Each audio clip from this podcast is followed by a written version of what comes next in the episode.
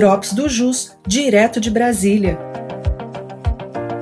Um boletim semanal com as principais notícias dos poderes executivo, judiciário e legislativo.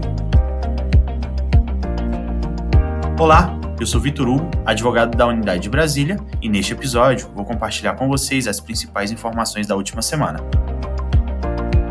No Poder Executivo, o Ministério da Fazenda publicou portaria que altera as disposições sobre o programa de remessa conforme.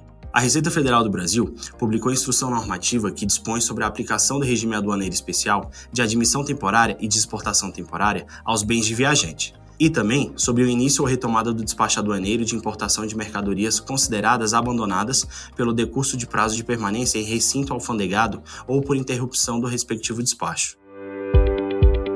Já no Poder Judiciário, nessa terça-feira, dia 20 de 2, a primeira turma do STJ, por maioria, entendeu pela impossibilidade de liquidação antecipada do seguro-garantia antes do trânsito em julgado. O relator, ministro Sérgio Coquina, em assentada anterior, registrou que a jurisprudência da primeira sessão se firmou no sentido da possibilidade da liquidação antecipada da garantia. Apesar disso, frisou que os valores ficariam em depósito judicial. O processo retornou para a coleta de voto do ministro Benedito Gonçalves, o qual, em síntese, acompanhou o entendimento proposto pelo ministro Gurgel, destacando que o seguro-garantia goza da mesma qualidade legal da fiança bancária, e assim o levantamento do valor importaria em conversão em renda em favor da Fazenda. Além disso, o ministro ressaltou que o Congresso Nacional derrubou o veto presidencial ao dispositivo recém-inserido, que expressamente resguardou a possibilidade do levantamento somente após o trânsito em julgado.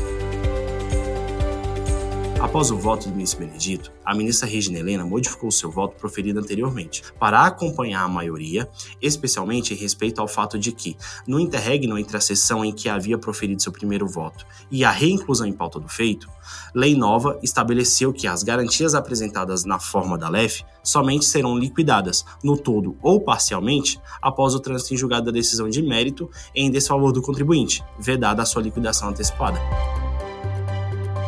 Nesta quarta-feira, de 21 de 2, a Corte Especial da STJ estendeu a empenhorabilidade da poupança para a conta corrente e aplicações financeiras. O relator, ministro Herman Benjamin, entendeu que a garantia da empenhorabilidade é aplicável automaticamente em relação ao montante de até 40 salários mínimos, ao valor depositado exclusivamente em caderneta de poupança.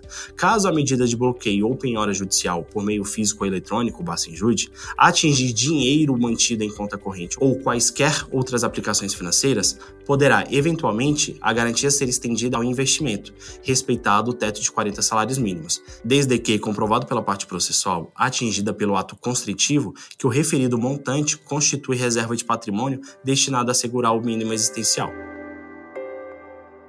Por fim, no Poder Legislativo, o presidente do Senado Federal firmou um acordo com o Executivo sobre a MP da reoneração da folha de pagamentos e revogação de outros benefícios fiscais para que eventuais alterações no programa não mais ocorram por meio de medida provisória.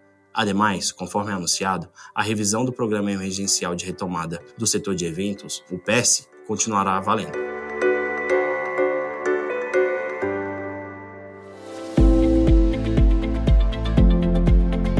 Essas foram as principais notícias da semana. Eu sou Vitor Hugo e te aguardo no próximo Drops do JUS, direto de Brasília.